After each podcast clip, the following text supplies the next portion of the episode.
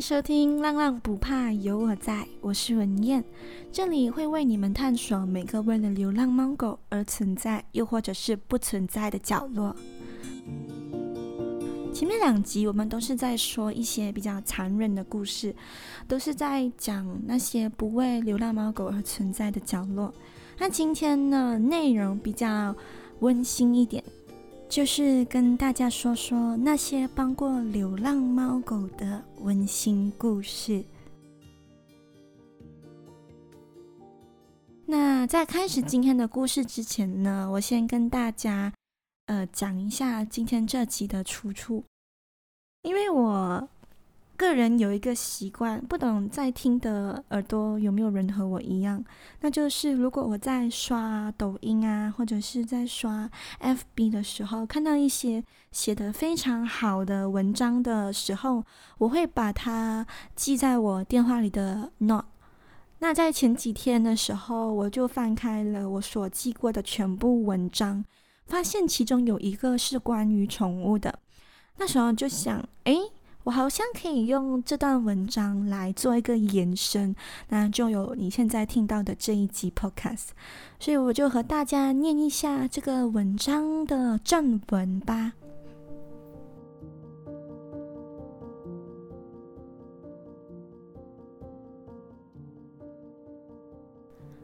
感谢上帝的安排，还好他的生命比我们短暂，很难想象吧。如果主人先行离开这个世界，他的小脑袋瓜能想明白吗？他会不会被逼去流浪，还是一直待在原地等主人回家？那就是这两句话。然后我在看这两句话的时候，就产生了一个非常非常深的共鸣，因为自己本身也是有养宠物的。那里面的他呢，就是毛小孩，所以他是说，还好我们的毛小孩生命比我们短，不用去承受那些离别的痛苦，因为他们的世界只有我们。那如果我们都离开了，他还剩什么呢？我觉得，不管是。他被逼去流浪啊，还是后者待在原地等主人回家，这对他们来说都是一个非常残忍的等待，因为那是一个无止境的等待。毕竟你不在了，就等于他的世界就没有了。所以我还是。非常非常的感谢上帝的安排，让我们的寿命比他们长一点。至少我们人类可以自己去发泄这些情绪，自己去释放这些负能量。但毛小孩真的没有你，他就什么都没有了。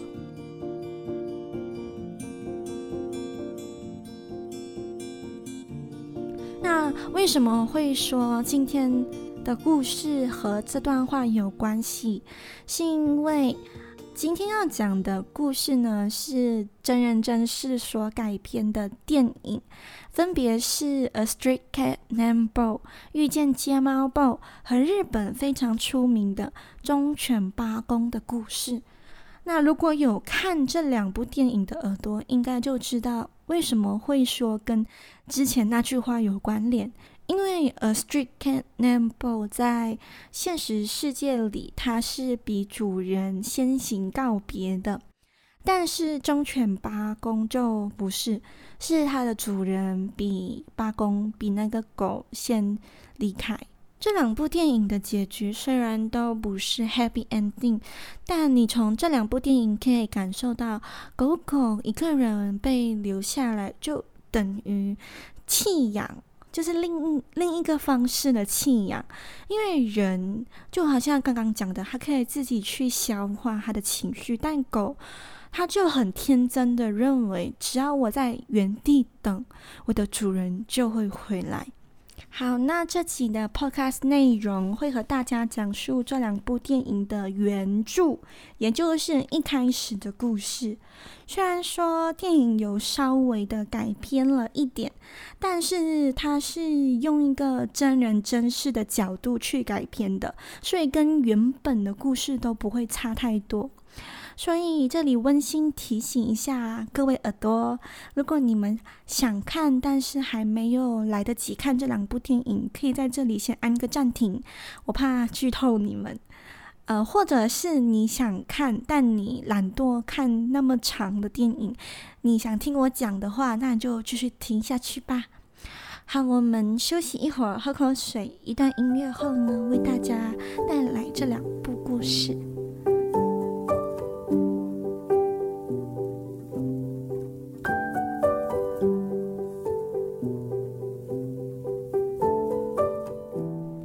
就是这么简单。他给我的不仅仅只是陪伴，有他在我身边，我找到了我一直缺失的方向和目标。他遇到了成千上万的人，感动了数百万人，却没有人像他一样走进我的世界了。我想再也不会了。我感觉我生命中的光芒消失了，我永远不会忘记他。欢迎耳朵们回来。刚刚为你们念的这一段话是来自《A Street Cat Named Bo》遇见街猫 Bo 的一段嗯、呃、电影里的话。《A Street Cat Named Bo》这是一个由真人真事所改编的电影。其实这个故事一开始是由小说来呈现，那这个名字小说的名字也就叫做《A Stray Cat Named Bo》。后来采用电影再一次更生动的还原了整个故事。这故事里的男主角叫做 James Bowen，他在一九七三年三月出生。那伯恩，我们叫他伯恩啊。伯恩出生在伦敦，他出生前父母早就已经离婚了，他就由母亲抚养。那三岁的时候，伯恩就跟母亲从伦敦移居到澳洲，但是由于频繁的搬迁，使到伯恩难以融入校园生活。他在高中二年级的时候辍学，并被怀疑患有注意力不足过动症、呃视觉失调症、躁郁症等等。在一九九七年，那时候伯恩已经十七岁了。他就自己一个人回到了故乡伦敦，跟同父异母的妹妹还有妹夫同住。但因为家人的关系过于紧张，还有距离，产生一些呃陌生感，所以导致他跟家人的关系无法持久。随后他就流落到街头，开始过着乞讨的生活，并非常不幸的在乞讨的生活过程中接触到了海洛因。相信各位耳朵都知道，海洛因就是我们俗称的白粉，它是一种鸦片类药物。那伯恩就因此染上了毒物。伯恩作为一个海洛因成瘾者，在街头流浪了十年。在二零零七年，伯恩决定使用美沙酮来缓和这个毒瘾。美沙酮呢，是一个呃鸦片类药物，它是用于缓解疼痛。或者是帮助戒毒人士摆脱鸦片的依赖，但是那时候的伯恩并没有非常的坚决要戒毒瘾，毕竟鸦片这个东西一染上了就一发不可收拾，所以他一直都没有断根。那时候的伯恩白天在和分院卖艺，主要是唱唱歌、弹弹吉他。那和分院呢，是伦敦的西区。它原本是一个修道院，但是后来随着都市化发展，它现在就变成了菜市场、购物中心等等。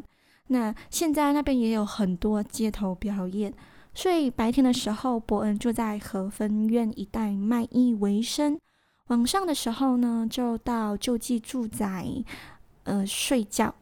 他就这样子过着嗯混沌的生活。就这样，一直到某一天晚上，他遇上了 Bo，也就是那只猫。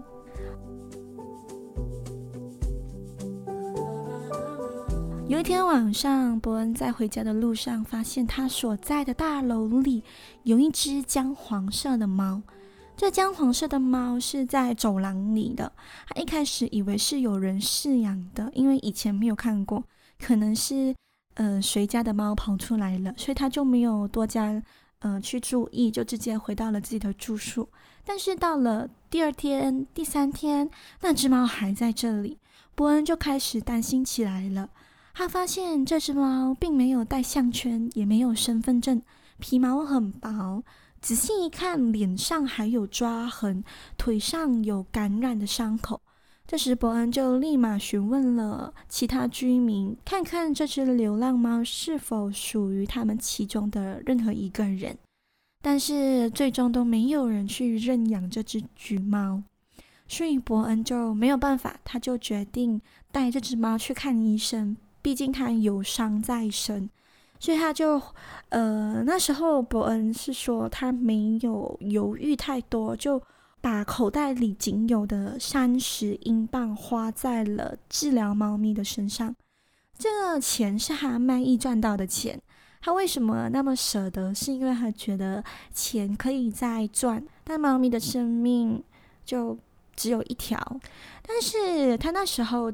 其实并没有想要领养这只猫，他只是觉得，呃，我先带你去看医生，等你伤全部痊愈了，就让它继续流浪。于是，在他养伤的这个过程，伯恩他就四处打听，他抱着一点希望，试图找到猫咪原本的主人。但是无论他怎么找，都没有人来认领。所以伯恩就觉得他很大的可能就是流浪猫。那他养完伤过后，伯恩试图让那只猫咪离开他的视线，让他继续过他的生活。但是呢，这只猫并没有伯恩想的那么的容易摆脱。这只猫每天都靠近伯恩一点。每当伯恩街头表演结束回到家，他都会在他的家门口等他，并且在他的家门口过夜。然后就在有一天，这只猫咪居然跟上了伯恩，上了公交车。从那一刻开始，伯恩就决定让它成为他生活中的一部分，便以美国电视剧中一个杀手的角色名字为灵感。把这只橘猫取名为 Bob，B-O-B。那白天的时候，伯恩就弹吉他赚钱，那 Bo 就靠在他的肩膀上。因为画面太过可爱，很快他们就成为网络上非常出名的街头艺人。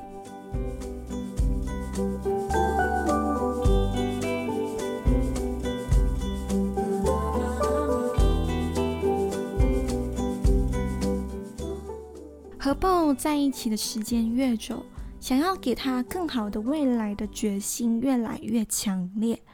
伯恩说啊，在给 b o 一个非常好的未来之前，我需要做的就是对自己负责，这样他才能照顾好 b o。最终，这意味着他即将要正式的面对戒毒的痛苦。虽然在 BO 之前，就是遇见 BO 之前，都有开始接触戒毒的治疗，但是终究无法断根。他后来说，这只猫让他下定决心，努力克服困难。吸毒是一件非常自我、自私的事情。BO 给了我别的东西，让我专注。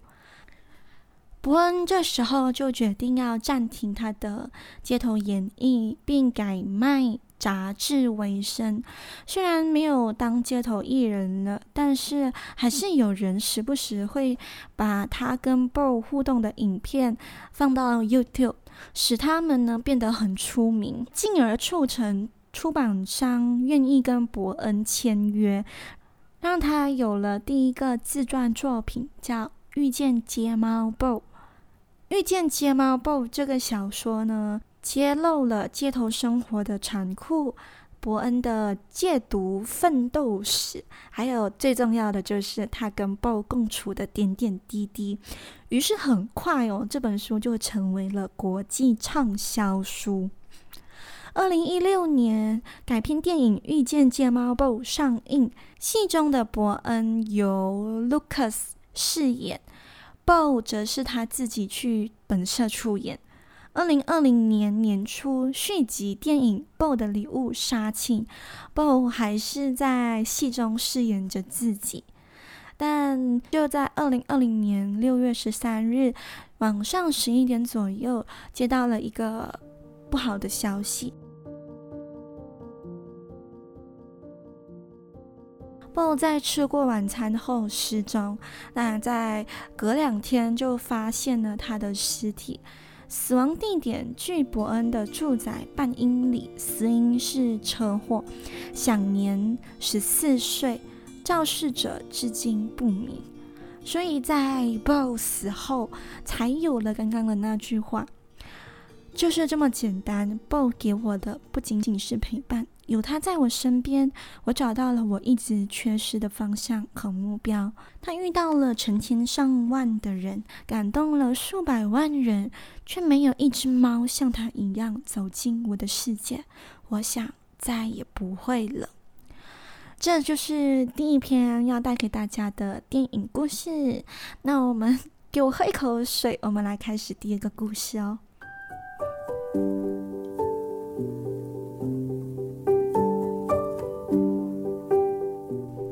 我们来接着听第二篇故事。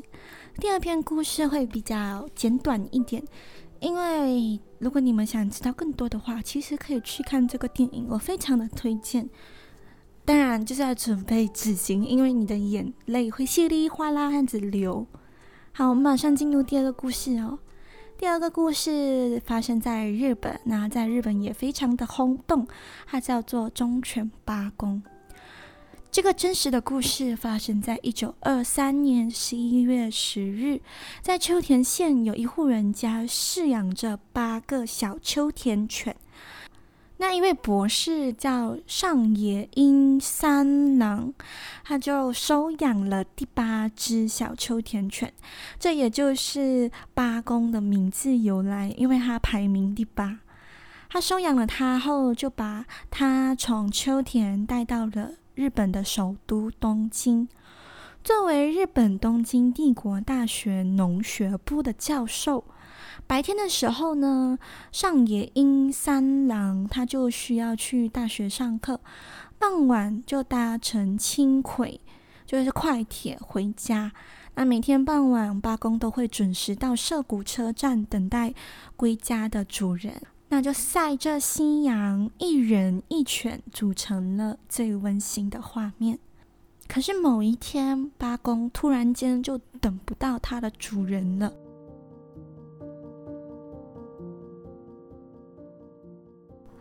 在一九二五年五月二十一日，教授因为突发脑溢血死在了课堂之上，再也无法走出涩谷车站，完成自己与八公的约定。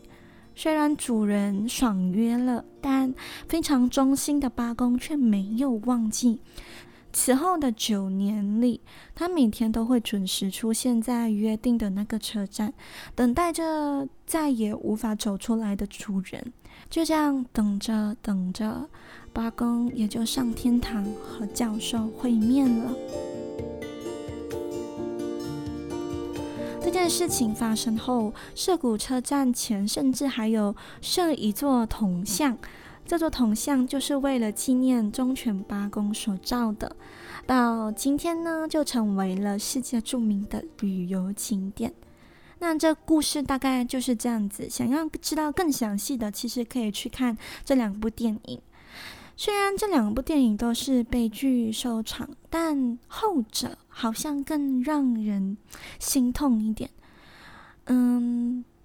BO 的离去当然给伯恩带来了一定的伤痛，但人类的生活多姿多彩，可以利用时间慢慢淡忘，可以自己发泄。但是毛小孩的世界只有你，在失去你的那一刻，他的世界也就瓦解了。